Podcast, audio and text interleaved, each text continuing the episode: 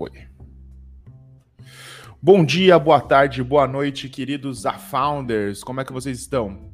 É, como vocês já estão acostumados, eu sou o Kelvin e aqui a gente está com mais um Fala Fundador.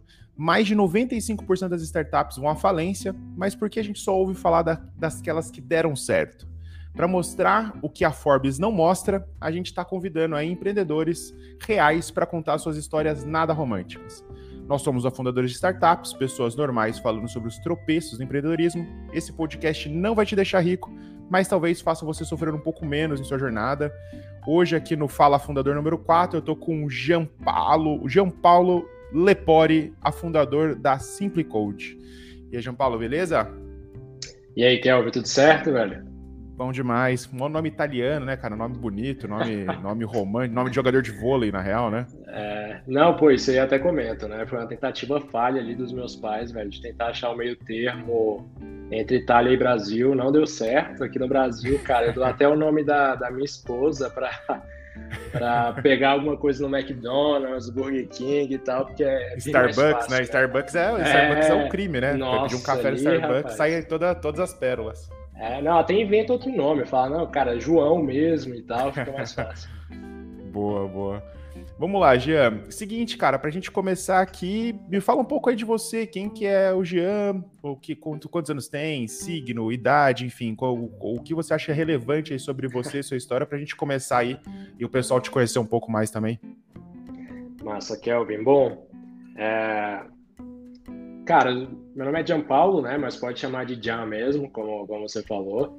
Bem mais simples. E tenho 26 anos, né? Sou de peixes, assim, vou ser honesto, que não entendo muito. É, mas, mas, cara, eu sou cercado de pessoas que conversam bastante sobre isso, então, eventualmente, estou pegando alguma coisa. É, cara, eu gosto muito de, assim, de fundamentos no geral, né? De muita coisa. Então, cara, por exemplo, agora eu tô jogando tênis, uh, tô buscando também alguns fundamentos do tênis, eu gosto de corrida, uh, gosto muito de escrita no geral, né? Eu acho que escrita traz muita clareza pra gente, me ajudou muito aí ao longo do processo. Uh, mas, cara, acho que do ponto de vista pessoal é isso, né? Você é da onde, Gia? Você tá em Brasília? Sou de Brasília, né? Eu agora trabalho no URB lá, que é do Rio, eventualmente vou estar tá, tá indo por lá. Mas sim, sou de Brasília, cara, a vida inteira aqui, na verdade. Nascido e criado em Brasília. Nascido e criado por aqui mesmo. É, dou uns pulos ali também na Itália, porque, enfim, meu pai é italiano, família italiana no geral. É, mas, cara. Pô, agora tá tudo explicado aqui. pelo nome. A tentativa é. foi, na verdade, ali uma herança, na real. Ali, exato, né? exato. É pode crer, pode crer. Cara, é, conta para mim um pouco aí da sua história, sua ligação, sua ligação aí com, com empreendedorismo, né? Enfim, sua trajetória empreendedora. Claro. Acho que você tem uma, uma trajetória bem interessante aí. E daí vai contando para mim aí, a gente no meio disso a gente vai entrando aí nos meandros do surgimento da Simple Code também. Não, fechou. Cara, a história é meio doida, né? Eu imagino que você deve estar acostumado aí com essa história meio maluca assim também por aqui. Mas é, pô, entrei na universidade ali com, com 18 anos, uh, entrei em educação física, né, na verdade. É, cara, eu acreditava que ia ser jogador na NBA, então, então eu falei assim, velho, eu vou ficar pouco tempo aqui, sabe, na, na universidade, porque, pô, eu vou ser profissional, né, não, não faz muito sentido para mim ficar por aqui. É, doce ilusão, né, pouco tempo depois ali eu rompi o ligamento do joelho, quando eu já estava na, na faculdade, e aí comecei a olhar para outros caminhos, né, naquele momento. Tipo, cara, não faz mais sentido para mim ficar por aqui em educação física e tudo mais. Ah, fui pro cursinho, estudei um pouco lá e, cara, mudei para engenharia de redes, né? E, cara, foi um período muito bom. E, e, nesse momento eu senti, como eu fiz cursinho, né? Eu fui. Uh, comecei lá o semestre Aí eu falei, velho, preciso de algum tipo de grana, né? Enfim, para bancar minhas coisas mesmo de início. Ah, só, comecei só uma vender... dúvida, Jean, ah. uma dúvida. A, a, você estava fazendo faculdade, você fazia na UNB mesmo ou não? Você fazia Sim. outra faculdade? Tá. É, as, as duas vezes. As duas vezes. Sim, a terceira também, que eu vou falar daqui a pouco. Então. então foi, é. fez, carreira, fez carreira na UNB, foi. fez todos os vestibulares ali. Exato, fiz carreira na UNB. Mas. E aí eu comecei a vender para italiana, né? Eu acho que foi a primeira interação ali, né, com empreendedorismo, bem positiva até, porque, cara, você leva muito não, né? Não sei se já vendeu doce, assim, principalmente na faculdade, né, que é a galera que não tem muita grana também, então tenta poupar de todo jeito. E aí você sai e tenta vender para todo mundo e tal. Assim, não era algo que eu posso falar que eu gostava tanto também, sabe? Mas era a maneira que eu tinha naquele momento, né? Com as skills que eu tinha. É... Só que aí teve eu uma falo, galera. Eu falo pra todo mundo, uma observação Ah. engraçada sobre essa questão de vender, assim, essas paradas. Eu falo, todo mundo não sabe o que é empreender de verdade até você ter que fazer esses tipos de venda, tá ligado? É Sim. trabalhar de vendedor em shopping, vender doce na faculdade. Maluco, você aprende a contornar todas as objeções possíveis e imagináveis, tá ligado? De venda, assim, ó. É mó... Não, exato. Cara, eu recomendo até. Sei lá, a experiência, assim, nem que seja por um período, sabe? Só pra ver como é que é de fato ali, mas. é, Não é algo, pelo menos pra mim, né? Não, não teve tanto fit assim, não. Mas. é, pouco tempo depois, eu, eu juntei uma galera que tinha saído do cursinho também. ah, e a gente viu uma oportunidade de dar aula particular, né? Bem assim, cara, sem nada muito projetado ali, nada muito direcionado. Mas tinha uma galera que saía do cursinho e tinha conhecimento ainda. E, e por outro lado, tinha pessoas que precisavam desse conhecimento, né? Seja para entrar na universidade, seja, cara, para melhorar no ensino médio, enfim, diversos outros cenários também. E foi, velho. A gente começou a entregar cartão em um monte de escola aqui no Distrito Federal. Ah, o que, assim, me chamou muita atenção foi que no primeiro mês, né, a gente chegou a faturar ali 3 mil reais, e, pô, 3 mil reais com 19 anos. Isso foi em que Ah. ano, Jean? 2015, né? Isso foi em 2015.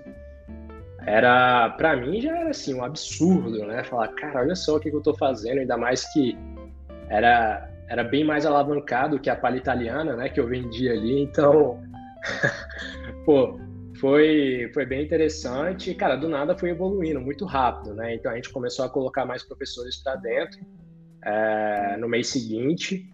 Ah, teve o período de férias, que lógico é sazonal, né, para essa parte de escola, assim, porque as escolas ficam de férias, mas mesmo assim a gente conseguiu ainda ter algum tipo de faturamento ali. E foi quando eu percebi que, cara, o que estava acontecendo ali, de fato, era uma empresa, né? Era totalmente informal naquele momento, cara, não tinha nem CNPJ, para ser honesto, então Uh, mas eu comecei a entender que era uma empresa, né? Então eu fui atrás de, de, cara, aquele combo pack básico, né? De livros ali. Então, Lean Startup, cara, Steve Blank, Four Steps to Epiphany ali do Steve Blank. Uh, todo esse combo inicial ali, né? Que você começa a ler quando está empreendendo. E comecei a tentar aplicar isso, né? Ali dentro do... Na época Simplifica, né? Era o Simplifica Educação. Que era essa empresa Ah. que você formou de- dessa maneira, quase Foi. que sem querer. Organicamente, você acabou formando essa empresa, assim. Não foi nenhuma Foi. coisa 100% intencional, do tipo, ah, vou ter uma rede de professores particulares aqui para dar aula. Cara, zero intencional, zero intencional. Lógico que até olhando para trás, né, dava pra fazer ah, muitas coisas diferentes ali, mas Sim, naquele sim. momento eu não tinha nem conhecimento para isso. E, e a gente foi crescendo, né, com a, com a empresa assim. Ah, Cara, muito engraçado, né? Como a gente tenta diversas maneiras hoje mais digitais, assim, mas naquele momento eu fui totalmente no físico, assim, cara. Eu fazia muito cartão, entregava muito cartão. Ah, o custo de aquisição era baixíssimo também, né? Se tu, se tu pegasse ali, era, era, cara, se fosse calcular o CAC era muito bom. Mas é, Mas naquele é, que, é, momento, mas é engraçado, Ah. né? Foi o que você falou, cara. Acho que assim, o ponto de, de você tá falando de escola e de educação é que hoje, bastante potencializado pela questão da pandemia, etc e tal, né? A gente acaba pensando muito no digital. Mas, cara, educação, basicamente, até pouquíssimo tempo atrás, e agora voltando, é muito físico, mano. Tipo assim, se, se em Total. 2015 você perguntasse pro cara assim, "Ô, você prefere ter aula no Meets ou uma aula que o cara vá na sua casa? Eu quero que o cara venha na minha casa, mano. Tipo assim, Uhum. né? Esse é o pensamento, assim, da... E, é isso, foi o que você falou. Nesse sentido, vale muito a pena você panfletar e fazer cartão do que você fazer qualquer outra coisa. Né? É. Doido, doido.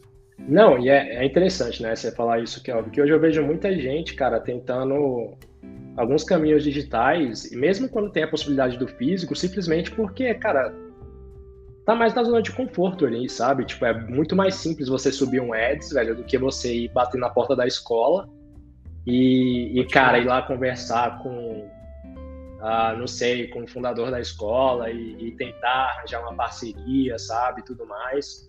É, mas às vezes essa não é a melhor opção, né? E, e, e assim, eu acho que isso ficou de aprendizado muito grande para mim até hoje, sabe? De tipo, cara, é, às vezes o que talvez seja um pouquinho mais difícil, né? Tira um pouquinho mais da zona de conforto, até pode fazer mais sentido no início, né? Até pensando naquela questão de do things that don't scale, né? No início, tipo, uhum. faça coisas que não escalam muito, cara, para depois você entender de fato o que, que você vai ter que estar tá automatizando ali.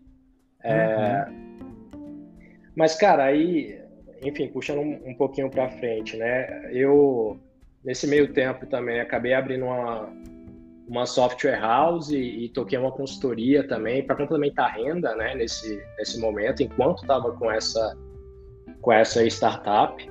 É, mas chegou um ponto que, cara, ela cresceu organicamente mesmo, não é que eu investia muito tempo nela, mas ela começou a, a crescer muito, eu acho que a tese do problema... Mas assim, hoje, desculpa, ah. desculpa te interromper de novo, cara, por não, que, que você chama, por que, que você cham, chamou, ou chama, chama, né, esse, essa empresa de startup, do tipo assim, o que que fazia da, da sua da sua escola de professores particulares que dava essas aulas particulares de startup, assim? Só, só uma dúvida aqui que você falou, pô, tinha startup e a consultoria. É, cara, boa pergunta até, cara.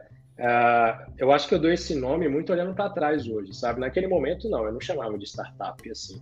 Mas quando você começa é, a ter contato ali com as aceleradoras, né, para entender um pouco mais o cenário e você entende que tem um potencial de crescimento ali, ah, que dá até para você rodar num fluxo negativo, né, se você quiser, o que não foi muito o caso aqui, mas para você uhum. crescer um pouco mais rápido, aí você puxa um pouco mais esse conceito de startup, né, pelo menos no meu caso. Entendi, é... entendi. Mas era mais pelo potencial de crescimento, sabe? Então, pode crer, pode crer. Pode crer. por ser muito mais tradicional, né, e uma software house também, a gente traz mais esse conceito de empresa. Mas talvez seja até viés, sabe? Nomenclatura Total. no geral, não sei. Total.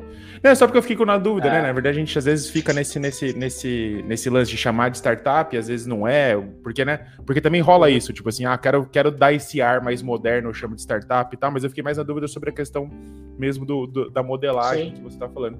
Então, mais ou menos 2015, você estava com essa startup, que é essa de aulas particulares e tal, e Sim. a consultoria, as duas rolando ao mesmo tempo, 2015, mais ou menos. Exato. A consultoria eu abri uns seis meses depois, na verdade, até, sabe? E, enfim, eu tinha aprendido já algumas coisas, mas, cara, olhando para trás, foi até um move meio imaturo, assim, cara. Não tinha nem, sabe, um ano de empreendendo e já queria, de certa forma, estar. Tá ensinando ali, sabe, para outras pessoas e cobrando por isso até, pô, um moleque de 20 anos ali.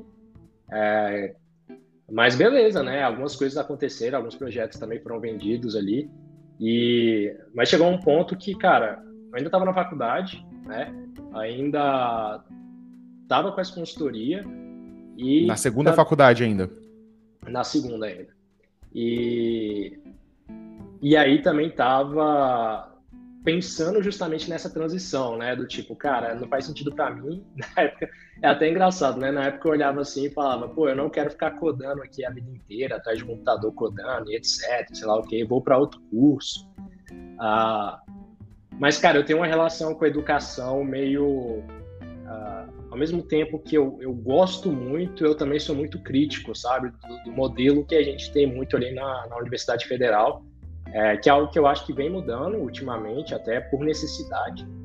É, mas eu vou ser honesto que eu nunca me encontrei muito na parte acadêmica, sabe? Então isso é até paradoxal, né? Porque, cara, mexia com educação e não me encontrava na parte acadêmica ali na universidade, o que ainda deixava mais latente, sabe, a necessidade de resolver esse problema. Então, eu troquei de curso mais uma vez, né? Eu fui para engenharia de produção, que aí foi quando eu formei realmente ali em produção, alguns anos depois. É, tava ali com a consultoria ainda, tava tocando a startup e mas a startup começou a consumir muito tempo, né? Muito, muito meu tempo, cara. A gente começou a crescer organicamente. Uh, chamei na época ali também um CTO para estar tá com a gente, né? Então de início era só eu realmente como founder. Uh, mas chamei uma pessoa para estar comigo. A gente começou a organizar ainda mais as coisas. Aí, cara, uh, a gente começou aqueles contratos de vesting, né, contratos mais gerais. Mas, e... daí, mas é assim, você, ah. você com, essa, com essa startup que das aulas particulares, qual era o nome mesmo Sim. que você chegou a falar? Simplifica. Simplifica, Simplifica. a educação. Simplifica. Isso. Com a Simplifica, então, você, né, ela começou a crescer, você chamou um outro, um outro a founder, não um outro afundador aí, que seria esse Sim. técnico na né, CTO, porque daí a ideia de, porque até então você não tinha nenhuma plataforma, a ideia era construir uma plataforma, então. Essa Exato. é a ideia. Exato. Aí, cara, a gente pensou nesse momento, bom ponto até que você puxou, uh, porque a gente, pô, tudo era Uber, né, ali, é, era Uber de sei lá o quê, Uber de tal coisa, Uber de sei lá. E, cara, a gente foi na mesma onda, né? Os investidores gostavam dessa terminologia também, no, no geral. Pitch pra... que colava, era o pitch que colava. É, e era simples de explicar, né? Tipo, cara, a gente é Uber das aulas particulares, né? E eu vi vários depois que utilizaram isso também. Então, a gente usou muito disso e a gente criou uma plataforma para isso, né? Uma plataforma realmente como Uber, né? Então, Cara, entrava lá, procurava o professor, né, ali perto da sua região, uh, agendava o, o, dia que você queria, já pagava por ali, ou na verdade pagava após a aula, a gente deixava até para pagar após a aula, por uma questão de confiança até, né? Do, uhum. A gente apostava muito nessa confiança e, cara, mais de 95% das vezes a gente não tinha problema com isso, né? As, os pais realmente pagavam após uh, das aulas. Então, a gente fez essa plataforma, mas aí veio o grande aprendizado, né? Cara, era muito para investidor ver, sabe? Não era. Depois que a gente colocou isso no ar, e olhando para trás, dava para ter várias maneiras de validar isso sem ter colocado no ar, é, que a gente percebeu que, cara, a plataforma foi uma imensa perda de tempo, assim, sabe? Porque a gente investiu muito tempo em tecnologia é, e recurso também em tecnologia que, cara, no final, a nossa persona, né, os pais ali, até pelo job to be known, pela necessidade que eles tinham, a dor que eles tinham e essa necessidade de confiança também em relação a quem eles estão contratando, eles preferiam uma relação mais próxima, né? Então, uma relação ali via WhatsApp, né? Ou mesmo ligação, ou, cara, alguma coisa uh, via Meet, né? E tudo mais. Uh, para explicar mais sobre o filho, sobre a necessidade que o filho tinha, né, ou sobre a necessidade que ele tinha também, porque a gente também começou a atender um público uh, mais velho depois. E mas assim, foi muito bom porque, cara, é, essa era a tese, né? A gente tinha uma tecnologia própria, então a gente tinha Mas você chegou própria. a levantar, vocês chegaram a levantar uma rodada para fazer essa essa essa foi, foi. plataforma. É, foi um investimento anjo ali bem tranquilo, cara, na casa dos, dos 50 mil mais ou menos, né? Então, pô, se for pensar hoje em dia, velho, o que, que você consegue fazer, né, com 50 mil, tipo, ainda mais com a é. inflação que a gente tá aqui. É... Vai, chegar, vai chegar ali na. Vai comprar uma peça de picanha e uma, uma lata de cerveja, já era, acabou. Exato. Mas a parte positiva é que a gente já era brequivado, né, desde o início. Isso veio muito sim, porque, cara, eu, nem tinha noção naquela época que, cara, por falta de conhecimento mesmo, que dava para a gente operar negativamente e só mostrar que a gente tinha um flywheel ali, uma alavanca né, de vendas é, para conseguir levantar capital. Né? Então. É um momento que a gente fala, né? Ignorância é uma benção, né, mano? O cara tava bootstrapado é... ali com faturamento é. e tal. Então, cara, foi mais pra gente dar um boost mesmo. A gente quase direcionou essa grana, quase que 100% para isso, né? A gente nem precisava para operação nem nada. Uh, uma dúvida, Jean, que tá ah. surgindo aqui enquanto você tá falando. Você tinha. O time, obviamente, era você, o CTO, mas você tinha uma equipe de venda? Você, ou era só vocês dois e você era o cara da venda também? Como, qual que era a estrutura que você tinha? Porque você tá falando aí, eu tô imaginando assim, mais startup tinha, sei lá, três, quatro pessoas, mas sei lá, não, era um, é muito mais. Era quantos, quantos que é... eram ali? Não, cara, a gente chegou no máximo ali a ter umas 15 pessoas, né, em certo momento, e, cara, acho que 60% ali era força de vendas mesmo, né? E vendas e CS, a gente não dividia muito isso naquele momento, sabe? Então as pessoas faziam uhum. as duas e eu também tava em tudo, sabe, velho? Eu, eu era financeiro, ao mesmo tempo que eu era growth, eu era rede social, uh, então.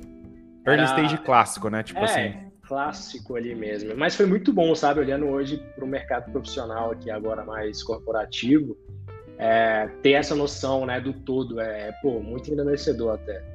E, mas foi assim, né? Então a gente tinha esse pessoal é, focado também em sucesso do professor ali, né? Que era algo muito que, que olhava o sucesso do aluno também. Então, a gente pô, subiu essa plataforma, a gente percebeu logo que não fazia sentido a gente ficar focando tanto esforço ali. Então, a gente, cara, fez algo muito básico e nem, nem deu muita manutenção. Né? Então, a gente focou nossos esforços realmente mais, cara, nesse atendimento via WhatsApp e foi evoluindo, né? Ah, Cara, cara desculpa, 2000... eu tô, eu tô, eu tô chato, porque você tá contando a história, não, várias perguntas aí em cima, assim. Não, mas a plataforma em si, ela fa... a plataforma em si, ela fazia o quê? A plataforma, porque pelo que você tá me contando, eu imaginei, tipo assim, puta, é tipo um Google Maps, eu escrevo lá, professor e acho numa região. É mais Sim. ou menos isso? Era, era é... assim? Cara, hoje tem duas plataformas até, que é a SuperProf e a Profis. Né? Eu acho que, cara, era muito parecido, né? Quem quiser aí até dar uma pesquisada depois. Uh, que são plataformas que você escreve lá o que você precisa, né? Eu preciso de um professor de matemática. Ah, não, preciso de um professor de tênis particular, preciso de um professor de música. Uh, uhum. Então você pesquisa, coloca na sua região e apresenta algumas é, alternativas ali, né? A diferença é que nessas plataformas eu imagino que existem valores diferentes, e lá não, o valor era mais padronizado. Né? Então a gente tinha hum, aquele esquema ser. de 30% realmente que a gente repassava, que a gente pegava, né? E 70% ia para o pro professor. Professor. E é bem parecido com o que o iFood faz hoje, né? Se eu não me engano. É... Mas era basicamente assim o funcionamento, né? Então, cara, ali a gente ia fazer altas gambiarras também, quando chegava no, no banco de dados. É... Isso era um bom ponto, porque eu não sabia codar muito na época. Hoje eu também não sei muito, no, no geral eu falo até que eu sou limitado com programação, mas, mas eu sei uma coisinha a mais hoje. E pelo fato de não saber, velho, eu já usava aquelas plataformas tipo Zapier, né? Então. Pode crer. É, cara, a gente ia fazer um fluxo. Quando entrava alguma coisa, a gente já jogava um card no Trello. É, e, cara, quando a gente passava o card do Trello, já gerava uma comunicação, né, pro pessoal. Então a gente foi fazendo assim, sabe? Com, pode crer, pode crer. É, mas, cara, aí chegou ali uh, 2020, a gente estava querendo levantar o CID já naquele momento, né? Já tinha muito mais relacionamento com, com aceleradoras, né? Já entendia mais o mercado de venture capital também. Uh, mas tinha 2000... passado, você tinha relacionamento, mas você tinha passado por acelerações também e tal? Tinha é. rolado é... alguma aceleração? Cara, a gente até pensou como alternativa, né, a gente entrar no, a gente fez aquele processo de aceleração, mas sem sem aporte de capital, né? Então aqueles processos mais assim pensando em, em know-how mesmo. Mas a gente acabou vendo que, cara, o estágio que a gente estava era mais para a gente levantar um seed do que a gente realmente pegar aquele budget inicial de, de, de aceleradora, né? Que Pode Cara, ter. dependendo da aceleradora, gira em torno de 100 mil reais, assim, mais ou menos, né? Que é um budget realmente para dar o start. Como a gente não precisava uhum. mais disso, né? A gente precisava de, cara, de ter uma alavanca um pouquinho maior ali. É... E, e, você, assim, sobre, sobre ah. essa acelera, aceleradora que, né, que é, dizer, aceleradora de conhecimento, vamos dizer assim, né? Sim. Que não investe. Qual que é a sua opinião? Você acha que valeu a pena para você? Tipo, você pô, foi bom, mano. Ou tipo, putz, cara, poderia ter passado 100 e tal, poderia ter durado, durou seis meses, Legal. poderia durar duas semanas. Como é que foi a sua Legal. experiência com isso? Cara, eu gosto muito uh, desse processo desde que ele respeite o founder como um tomador de decisão, saca? Então, tipo, cara, tem muita aceleradora que entra e, e aí, a partir daquele momento, são eles que falam, pô, você tem que fazer isso, aquilo, aquilo, aquilo, e você tem que seguir sacou? E não é muito assim, cara, é, é, é, que nem um processo de aprendizado e educativo como um todo, sabe? Você sugere algumas coisas e a pessoa tem que ver se faz sentido, né, dado o contexto que ela tá ali. Então, é, no meu caso, foi muito bom, eu tinha um contato ótimo com a Cotidiano, até é, Cotidiano Aceleradora aqui do Distrito Federal, então eles me direcionaram em alguns pontos também. E, e assim, a gente, cara, tava vendo, né, essa questão do CID até, é... só que aí veio 2020, né, 2020 veio a pandemia também, cara, muito claro na minha cabeça todo o cenário que aconteceu ali em março, Uh, mesmo meu aniversário também, então foi muito chocante, né, no geral. É. Inferno, inferno astral, né, mano? É... De peixes, mais, mais a pandemia, mais a rodada. Cara, aconteceu tudo junto. Você tava levantando o CID, daí você já, ou já tinha levantado já, tava, tava levantando, tava tipo em é, negociações avançadas. Sim, a, a, gente tava naquele, naquele roadshow, né, de, cara, a gente tá conversando com, com o investidor, de, cara, tentar abrir algumas portas já, até que isso aconteceu, né, cara, o nosso faturamento ali desabou, porque nosso modelo era 100% presencial, né, então, cara, a gente colocava pessoas na, na casa de outras pessoas, né, então imagina, no cenário de pandemia isso fica, cara, sem chance alguma. E nosso faturamento ali, cara, caiu 80% de uma semana para outra, né, então foi, foi um, período, assim, sinistro, mas ao mesmo tempo, pelo fato de a gente ser breakivado ali, né, de certa forma, a gente não teve tanto problema porque a gente já tinha um capital de giro ali. Mas era um capital de giro que, cara, a gente fazendo estimativa, a gente tinha, sei lá, uma vida de um ano, né, se não entrasse nada, assim, uh, se assim, se não mudasse, não entrasse nada não, mas se não mudasse muito o que a gente estava vivendo, né, porque a gente não uhum. tinha aquele, aquela curva de crescimento de um unicórnio, né, nem perto disso, era muito mais linear. Então, só que com a, a, a, pandemia e os custos que a gente já tinha, cara, isso foi para dois, três meses, assim, sabe? Tipo, uhum. e aí a partir daquele a gente ia, ia, ter que começar a cortar muitos custos, né, no geral. É... Mas aí vem um ponto legal, né? A gente tinha no, no final de 2019 pensado assim, cara, programação, né, que para criança no, no Brasil, né, não é algo que tem não é tão difundido, né? Na época tinha o rap code até uh, mais físico, né, e tudo mais, e a gente já estava pensando até no modelo digital, né? Então, nos Estados Unidos já estava começando a surgir muito forte, já era algo que tinha no currículo também de, uh, de algumas de alguns países europeus ali. É, mas beleza, a gente falou, cara, no Brasil ainda não, porque pô, a gente precisa de uma aceleração cultural muito forte aqui no Brasil e um processo educativo muito grande também. E a gente precisa de muita grana para fazer isso, né, velho? Para tipo criar todo esse mercado até assim aqui no Brasil. Então, a gente, pô, deu uma segurada. E mas aí com a pandemia, né, e com esse cenário que a gente estava, foi o timing ideal. Né? Então a gente falou, cara, vamos então testar aquela hipótese que a gente tinha, né, de da aula de programação.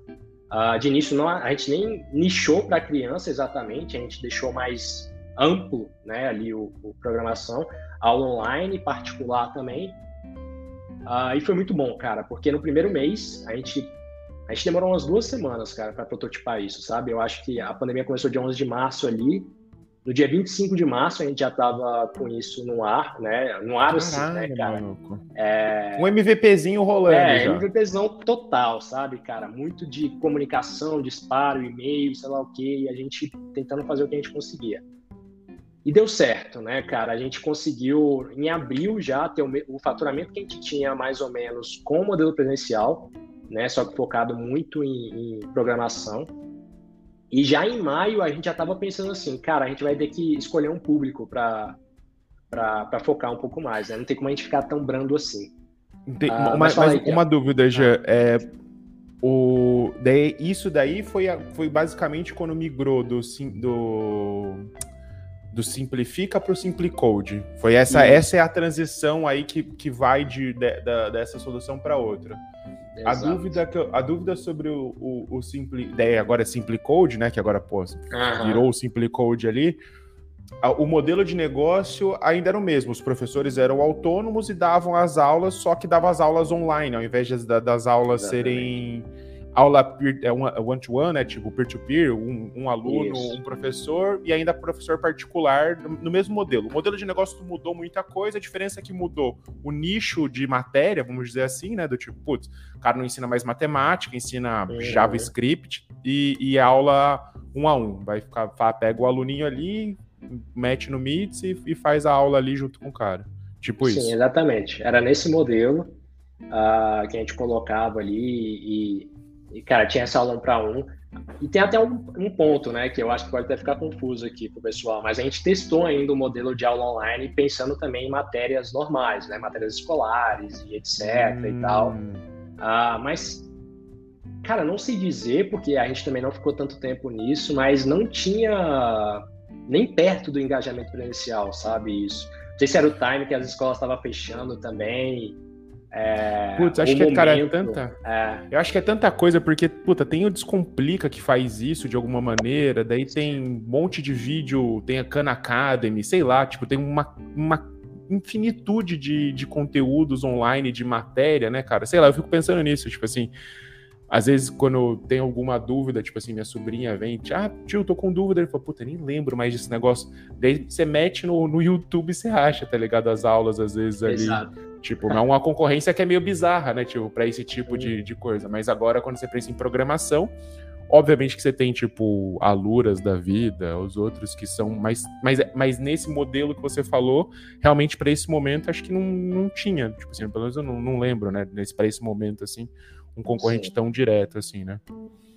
Pois é, o concorrente que tinha é justamente o que eu vou falar daqui a pouco, né? Que foi Sim. Mas a gente, cara, então a gente foi testando esse modelo, né, de, de aula online ali, foi muito bom, a gente cresceu, evoluiu bem, e a gente resolveu nichar para criança. Né? A gente falou, cara, criança é um público que não está sendo tão atendido aqui no Brasil, se a gente for manter né, essa linha de adulto, por exemplo, a gente já tinha a Rocket City já naquele momento, que é grande aqui no Brasil, né? E, e tinha o um modelo da Tribe, né? Que é aquele modelo que, cara, você é, você capacita a pessoa e, e, você, cara, só começa a de fato gerar receita ali quando ela estiver no mercado, porque você pega uma porcentagem do que ela recebe de salário né? E, e, eram modelos que a gente não queria muito entrar naquele momento, seja por complexidade, seja por mercado mesmo. E a gente olhou muito para o público infantil, né? A gente já tinha um know-how já da experiência anterior, então a gente queria aproveitar isso de como chegar uh, nesse público. E foi nisso, né? A gente engatou, nichou totalmente para esse público, que foi muito bom, né? A gente, cara, o YouTube já era muito forte, o TikTok também estava crescendo absurdos naquele momento. Então a gente foi até para para esses canais já de, de aquecimento do lead ali. Mas chegou ali e, e, aí pronto, cara, a gente pô, conseguiu superar né, a questão do presencial, então, velho, a gente ainda tinha mais força para o CID, né? A gente falou, cara, então olha só, a gente teve mais uma prova de valor aqui que, como estrutura de equipe, a gente consegue passar por coisas complicadas, né? E depois sair até no positivo. É, e aí a, a cotidiano até foi, foi até interessante, né? Falou, cara, tem a, a Colmeia Tecnologia, que, pô, vocês são muito sinérgicos, né? Vocês querendo ou não estão no mesmo, mesmo mercado, a Colmeia estava à frente da gente, um pouco mais à frente que a gente até nesse mercado de aulas particulares, mas eles tiveram o mesmo baque que a gente, né? Então eles também perderam 80% ali. É... Mas eles a, a Colmeia ela fazia a mesma coisa que a que a Simplifica, Sim. era igual. Era a mesma coisa, só que, cara, bem mais alavancado, sabe? Eles eram bem mais alavancados que a gente. Uh, já tinha um know-how já de Venture Capital bem antes do, do, do que eu tinha. Hum. Então, cara, eles já rodaram isso bem mais rápido do que a gente estava tocando lá. E, e, eram de Brasília também? Eram de Brasília também. Uh, e, cara, aí falou, pô, tem sinergia ali com a Colmeia, vocês estão em momentos parecidos e tal. E aí a gente começou a trocar uma ideia Uh, e aí surgiu a proposta de M&A, né? Então, uh, eles trouxeram aqui e falaram, não, John, você vai lá, cara, e é, você vira sócio aqui, né? Você fica com a parte também do, uh, dos shares e, e, cara, a gente absorve a operação aí. Né? Então foi, foi isso, foi muito rápido, cara. Foi basicamente umas três semanas para a gente fazer todo o processo assim.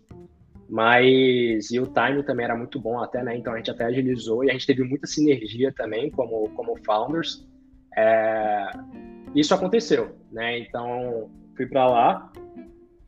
Lá acabou que a necessidade do seed não tinha mais, porque eles tinham levantado um seed recentemente, né? No, no final do ano anterior. Então eles estavam com caixa cheio já naquele momento. Uh, só que, cara, com um projeto que a pandemia né, Comeu, travou, né? de certa forma.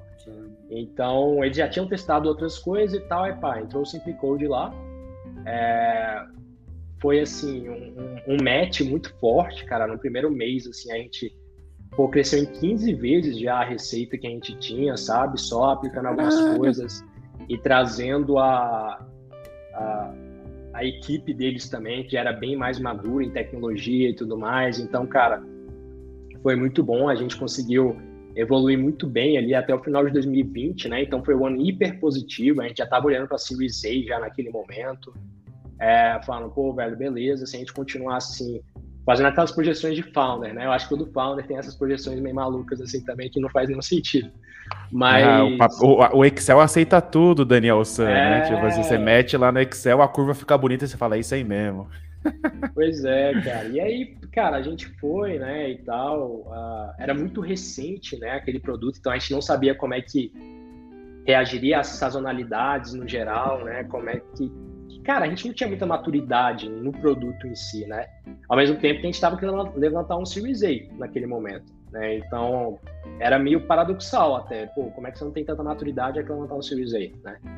E mas a gente foi, velho. Aí 2021 a gente, cara, eu até caí para growth um pouco mais, uh, saí um pouco de produto, né, naquele momento, fui para growth e a gente criou algumas alavancas mais orgânicas também. Não sei se você conhece o Stack Overflow, que é um que os, os desenvolvedores usam muito. A gente fez um Stack Overflow para crianças também, sabe? Tipo, a galera pesquisava lá. Que da hora.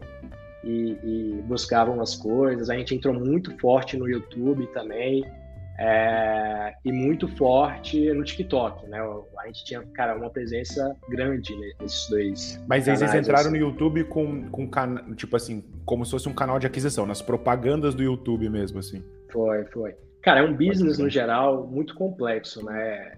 Educação no geral não é um business assim que, cara, você consegue ter alavancas tão rápidas, né? A não ser que você já tenha um know-how anterior para você começar isso e já saber exatamente para onde ir. É, mas ainda mais criança, né? Então, cara, a gente vendia. Criança, você tá falando de, de, que idade, mais ou menos, aí? Criança, você tá falando tipo, cara, de quanto a quanto? Era de 7 a 12 anos, mais ou menos, assim, o público que a gente nichou no final. E porque a gente vendia pro pai, né? Só que, cara, a criança tinha que Total. gostar. A, a, criança que era o, o, o, ponto ali que se a gente ia, ia, ter um churn ou não, né? Então, a criança, cara, pô, se a criança chega e fala, eu não quero mais fazer isso, o pai, ela não vai fazer, entendeu? Não adianta, isso. acabou. E aí o pai vai entrar em contato e vai falar, pô, e aí? É, não tem mais jeito. Então, cara, a gente tinha esses dois lados. Isso era complexo do ponto de vista de produto e era complexo também do ponto de vista de aquisição, né? Em marketing, em growth. É, então foi um mega desafio aí pra gente. Então o YouTube, o TikTok era muito esse ponto de contato com a criança, mas a gente também tinha ads no Instagram para estar tá chegando nos pais, né? E a gente tentava, cara, o nosso sonho assim era que a gente conseguisse atingir os dois ao mesmo tempo, né? Porque aí, cara, ia ter um match ali que era isso que a gente estava procurando, sabe? A gente sabia que essa era a alavanca que a gente precisava ali realmente para o business, cara, decolar. E mas nisso a gente a, a, gente foi testando, né? E cara, foi crescendo, foi entendendo um pouco mais do mercado. A gente teve grandes dificuldades também com professores, porque cara, é, a gente precisava de professores mais é, técnicos, né? Porque eram professores de programação de certa forma, e ao mesmo tempo, o mercado de programação ele também estava crescendo muito, né? Então, no estágio, ele já pagava ali, cara, o tanto que a gente pagava para o professor, né? Então, a gente apostou muito em sucesso do professor naquele momento, tentava fazer, mas assim, cara, algumas coisas não davam. Né? Então. Você tá falando aí, agora eu tô imaginando, aí eu tô imaginando aquele cara, ah, programador de, de Ruby, de Java, o maluco com uma criança de 7 anos. Ele, tipo, nossa, ainda não... tinha isso. É, o maluco não consegue né? se comunicar direito nem com com o tech lead dele, o maluco vai falar com a criança de 7 anos, mano. Ah, deve ter sido impagável algumas comunicações, deve ter sido muito bom isso, velho. Caralho. Pois é. Não, e cara, didática era outro ponto, né? Às vezes a gente chamava o professor e a gente passava um mês treinando ali, porque a gente sabia, pô, tem muito potencial, mas agora não rola de colocar ele para dar aula para uma criança, né? Que a criança ainda tem o o nível ali de você deixar as coisas mais tangíveis, ainda mais nessa idade, né, de 7 a 12 anos. Tem que Total. deixar algo muito palpável ali para eles.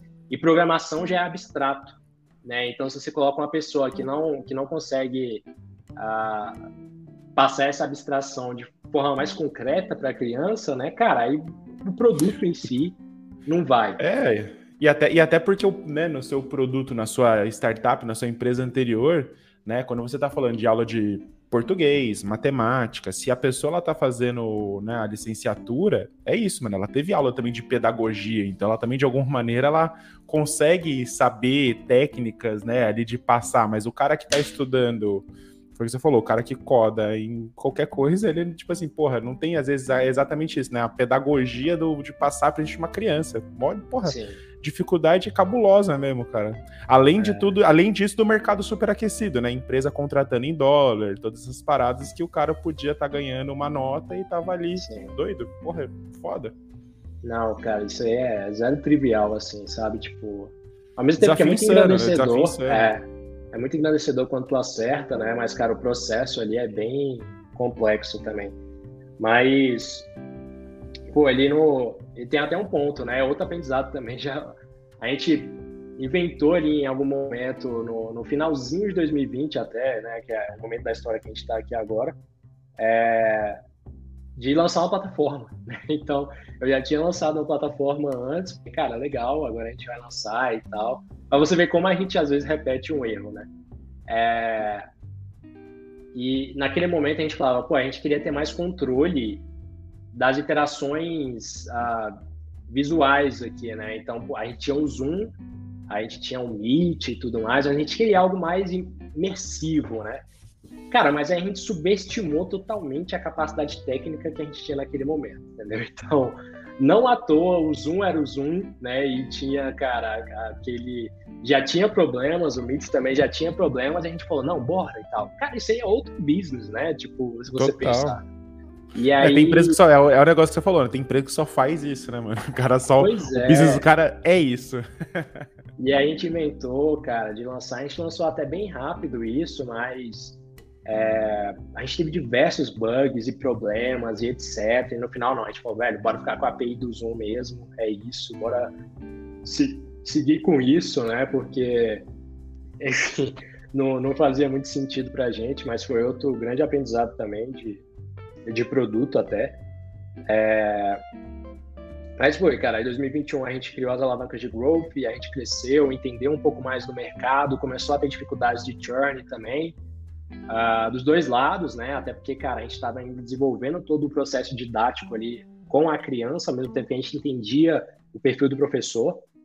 Uh, mas foi um período também que, cara, a, uma chinesa grande né, entrou aqui no Brasil, comprou uma indiana até, uma, uma empresa indiana. A, essa chinesa eu acho que é a maior do mundo, se eu não me engano comprou essa indiana e, cara, eles entraram no Brasil muito, muito agressivos, né? Muito, cara, colocando muita coisa, o que fez a gente nichar um pouco mais ainda o nosso mercado, né, cara? Isso foi muito bom, sabe? Eu sou muito grato até pelo, pelos founders que, cara, eu conheci uh, e pelas pessoas do processo, porque, cara, a gente era muito resiliente em diversos aspectos, sabe? Era nunca, era assim, nossa, pô, agora foi e já era, entendeu? Não, cara, entrou e a gente sempre tava cara, tentando sair de alguma maneira. E nisso a gente nichou, aí tinha um Roblox, né, que tava estouradaço e ainda tá bem estourado agora. Que é tipo um Minecraft, para quem não conhece, né, uhum. né? Mas tá até mais famoso agora, eu acho, o Roblox. É... E aí o Roblox tem uma linguagem por trás, né? Que é, a, que é Lua, a linguagem. E a gente falou, cara, Roblox já tem um, um apelo comercial muito forte, né? Pô, a marca já é muito forte e a gente pode realmente aprofundar mais nisso, a gente consegue ensinar uma lógica de programação que não foge do nosso propósito, né, como empresa. É... E foi, a gente, cara, nichou no Roblox, também deu certo, aí, cara, a gente criou conteúdos para isso. O TikTok estourou por conta do Roblox também e tal. A gente, cara, acho que a gente chegou a ter 40 mil. É... Não sei como é que chama no TikTok, se é seguidores, acho que é seguidores, né? É. Mas a gente chegou lá, cara, o YouTube também passou de 10 mil pessoas. O YouTube é bem mais difícil de crescer, né? Mas a gente conseguiu. E, E, cara, mas assim, a gente começou a ter muitos problemas em diversas pontas, né? Então, cara, é, o professor, ele tava com muitas ofertas também, né? Do tipo, fora o mercado profissional, agora também entrou um player muito grande que oferecia condições melhores do que a gente oferecia. E era um player, cara, é muito grande mesmo, né? Esse player. Ele entrou, cara, com, sei lá, 20 vezes mais capital do que a gente tinha, né? Então, se não mais, eu acho que dá, acho que esse múltiplo é até maior. Mas é, não, com certeza, né? Se os malucos, se os malucos eram maior, do, são o maior do mundo, né? Sim. Tipo assim, mano, é aquele, é aquele é Davi e Golias mesmo, assim, o um negócio que você olha é. e fala, vixe, mano, não tem nem como aqui fazer frente. Ou foi o que você fizeram, uma estratégia muito inteligente, aliás, de nichar mais, tá ligado? Porque é isso, do, tipo, você consegue entrar na, é, entre os dedos do cara que vai te esmagar, tá ligado? Para sobreviver, assim. É isso. Exato, a estratégia né? foi foda, foi boa, mano. É. E aí chegou no momento até, cara, que a gente tinha tentado tanta coisa, né? Mas o capital tava acabando também. É, naquele momento não é, a gente não rodava mais breakivado, né? Desde o M&A, na real, a gente parou de rodar breakivado, porque uh, já tinha capital ali, a gente queria ser um pouco mais né? rápido. É. E e aí, cara, chegou num ponto que capital acabando e a gente tinha um produto, a gente, cara, tentou tirar também um pouco mais os professores ali, né? Tentou trazer algo mais assíncrono. É... E que sendo bem honesto, cara, olhando para trás, talvez se a gente tivesse mais tempo de pista até, talvez desse certo, porque a gente estava começando a entender, né, um pouco mais as coisas, a gente precisava de mais tecnologia também envolvida, mas é, cara, chegou um ponto que a gente falou assim, pô, a gente tem três meses, a gente está com um produto de um mês, né? E a nossa tese de Series A, cara, já está muito difícil, né? Da gente levantar um Series A agora. É... é, tudo isso correndo com a questão de tentar levantar o Series A e, e, a concorrência comendo, pro, o, runway acabando. Sim. E no mesmo momento que a gente começou a de fato entender todos o, o, os percalços ali, né, desse, desse business que era muito recente para a gente também. Então, cara, chegou um ponto ali que foi mais ou menos ali no, no meio do, do ano passado, né? Engraçado, é muito recente até. No meio de 2020. É, faz um ano, meio do ano passado faz um ano, né? É, faz um ano exato até. E a gente falou, pô, cara, faz sentido a gente encerrar a operação, né? Então vamos, é, vamos ver como é que a gente vai fazer. Cara, eu fiquei muito feliz com o pessoal que saiu da empresa depois, né? Porque eles saíram ganhando mais, né? Saíram, cara, é, bem mais até do que a gente pagava, né? Então isso mostrava até um ponto cultural bem legal que a gente tinha formado ali, uh, porque a galera acreditava, né? E a nossa intenção realmente era, cara, começar a, a gerar muito stock options também pro pessoal ali. E mas aí foi isso, né? A gente começou a finalizar e, cara, cada um realmente foi foi ver o mercado, eu acabei vindo para produto, né? E primeiro eu fui para uma empresa de, de cibersegurança e inteligência artificial, né? Como, como senior PM lá. É... E aí hoje em dia, né? Estou aqui no, no URB como, como GPM, é, junto com o Pedrinho, né? Que foi de um episódio anterior aqui também de vocês. Inclusive sim, recomendo, sim. escutei, é excelente. E, e enfim, Kelvin, cara, essa é a história aí no, no geral. Mano, a, é. do, do, assim, eu fiquei com. Quando você falou aí, o, o, bem essa fase, né, que você falou quando a pista tá encurtando, né? Como, como que foi esse momento, na verdade, né? Vocês chegaram a fazer uma, uma reunião com a equipe, com toda. Porque assim, também, qual era o tamanho da empresa nesse momento, né? Enfim, não, não contando os, os autônomos, os professores ali, mas qual era o tamanho da empresa e como que foi isso com, com os funcionários? O tipo, puta, metemos uma reunião geral no Meet, se fomos falando, tentando ser transparente, tentamos levar até as últimas para fazer o negócio. Qual, qual, que foi assim? Como que foi esse esse uh, vamos dizer assim esse processo, né? E junto com esse relacionamento aí com, com os funcionários, como é que foi isso daí?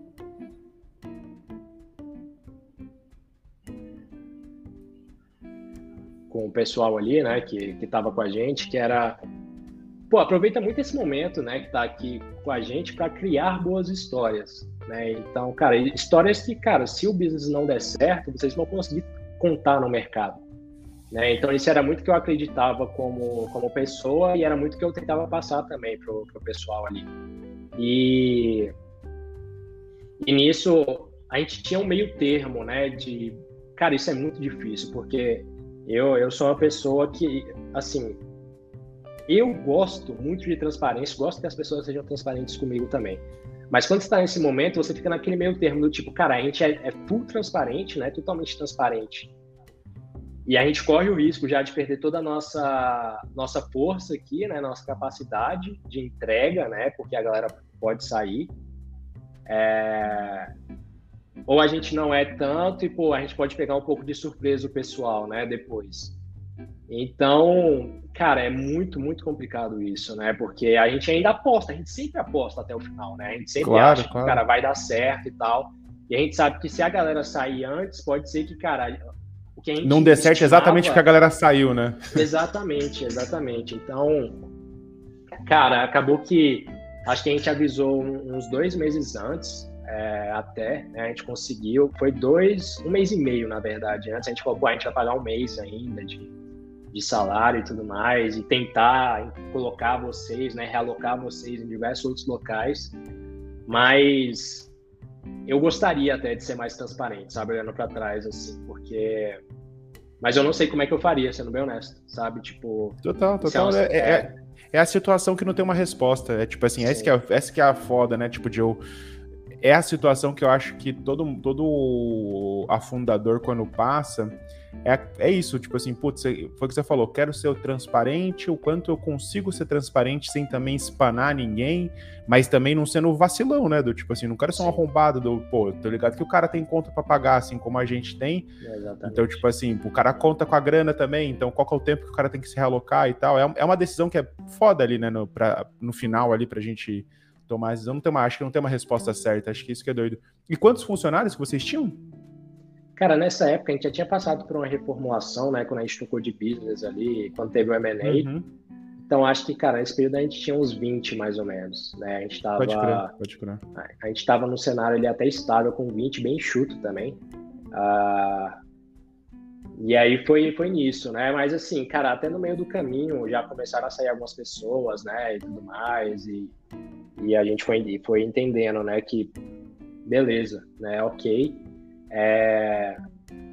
Mas, cara, foi. E, tipo assim, eu acho que esse, esse perfil de, de colaborador que está ali com a gente, né, numa startup bem early stage, mas talvez não tão early stage, tipo assim, na, na etapa do seed mesmo, ele é muito flexível também, né? Porque é a necessidade do business. Então, quando ele vai para o mercado, cara, ele tem muitas alavancas que ele pode explorar né? Então, pô, cara, eu já fiz isso, já fiz aquilo, já fiz tal coisa também, eu consigo ter uma visão macro do business, né, como um todo. Uhum. Então, a gente até tentou, quando, quando o pessoal foi, foi, foi pro mercado, cara, auxiliar eles nesse ponto, né, do tipo, cara, olha como você consegue enxergar o business, né? Olha como você pode apresentar um pouco mais a sua história numa entrevista, alguma coisa assim. Então, é, eu imagino que hoje, cara, se eu não me engano, todos, todos já estão alocados, né? Tipo, todos já estão cara, em outras empresas, imagino que todos também ganhando mais, então isso aí foi algo que deixou, me deixou mais confortável, sabe? Depois que a gente fechou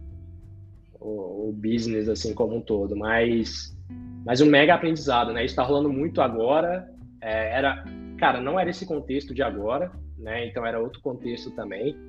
E mas eu, eu sendo bem honesto também não sei a maneira certa de se fazer isso, né? Pode crer, pode crer. É, cara, se você tivesse que escolher, assim, dessa história toda que você contou, porra, puta história foda, na real, né? Tipo, muito doido, assim. Uma empresa que você começa lá com as aulas particulares e tal, presencial, passou pela pandemia, porra, conseguiu sobreviver à pandemia, o que, mano, foi o marco de morte para muitas startups ali, né? Foi foda. É, se tivesse que escolher uma, um desafio ou uma dificuldade, assim, tipo, puta, cara, esse aqui é o ponto que foi mais foda, é o ponto que foi mais difícil nessa trajetória inteira, assim. O que, que você escolheria? Do tipo assim, puta, esse daqui foi, dentre todas as coisas mais difíceis, esse aqui foi o mais difícil de tudo para lidar, assim. O que, que você acha que foi? Cara, a pergunta é bem interessante, né?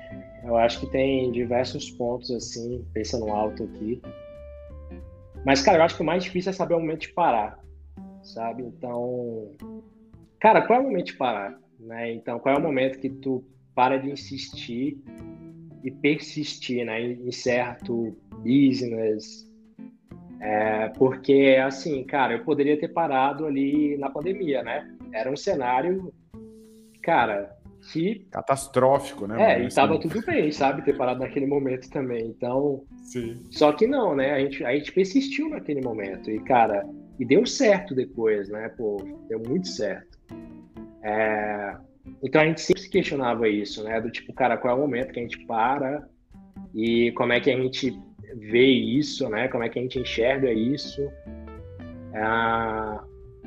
Porque, assim, cara, nossos pivôs começaram a ser muito frequentes, né? A gente pivotava, pô, quando a gente começa a ver o caixa diminuindo, a gente tenta colocar receita para dentro de todas as maneiras possíveis, né? Então a gente começa a pivotar, pivotar e a gente entra nesse ciclo da morte mesmo ali, né? Então, cara, que nem, que nem eu te falei, né? A gente chegou no final com um produto que tinha um mês, basicamente. Então, é, sendo que é uma história de uma empresa de seis anos, assim, né? Então, sim. É, e, e, esse timing de falar assim, pô, não faz mais sentido e é isso, eu acho que esse é o mais difícil, né? Esse esse definitivamente, porque isso envolve diversas outras coisas, né? Desde, desde uma mudança na sua vida mesmo, algo que você está investindo há muito tempo ali, é, até mesmo mudança na vida de outras pessoas, né, que estão com você.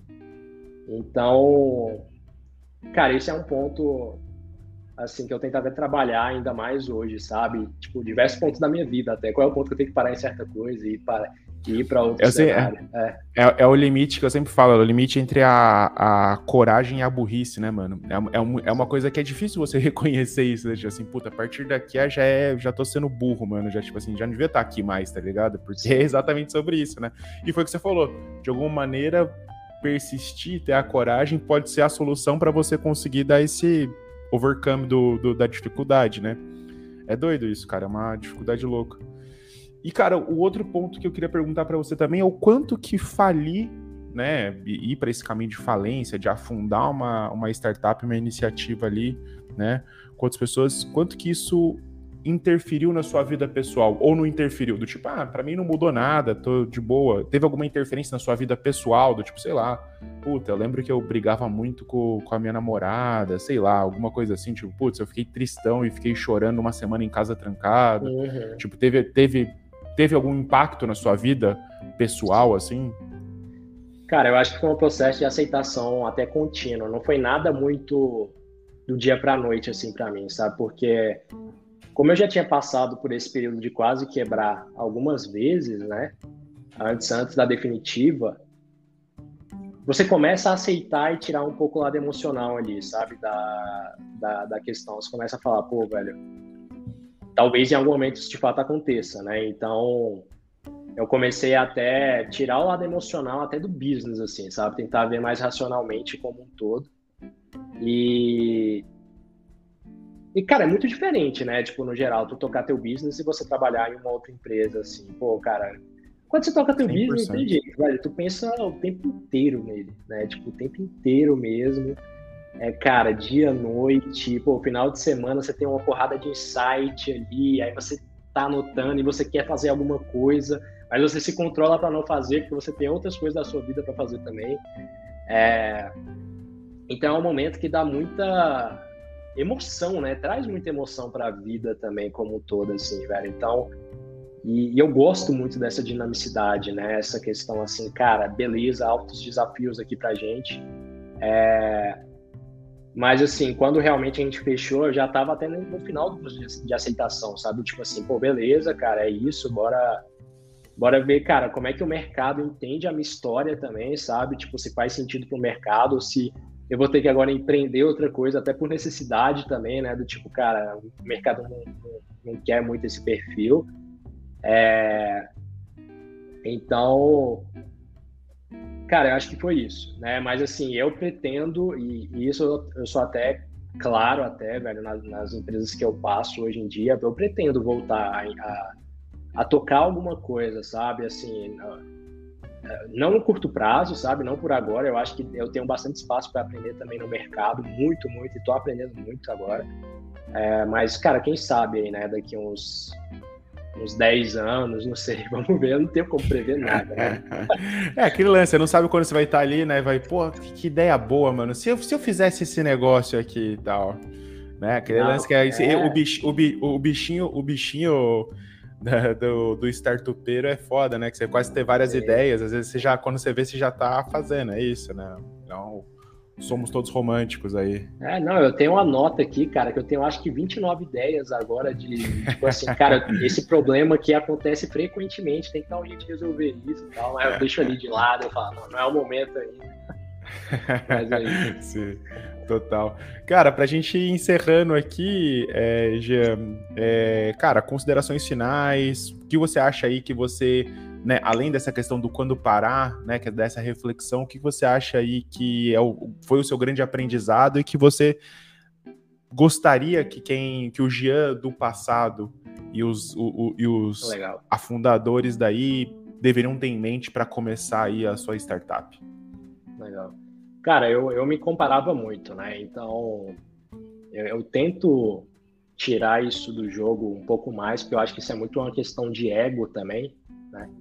É, mas eu me comparava muito ali quando eu estava tocando a empresa com pessoas que estavam mais ou menos no mesmo cenário que eu, mas estavam seguindo outro caminho, né? De empresa privada, realmente, não estava tocando startup, pô, a gente comparava em termos financeiros, né? E, cara, fundador, quem, quem já foi, sabe que a gente parte da perspectiva que a gente vai ganhar muita grana no longo, longuíssimo prazo, né? Quando a gente tiver, tiver algum exit ali.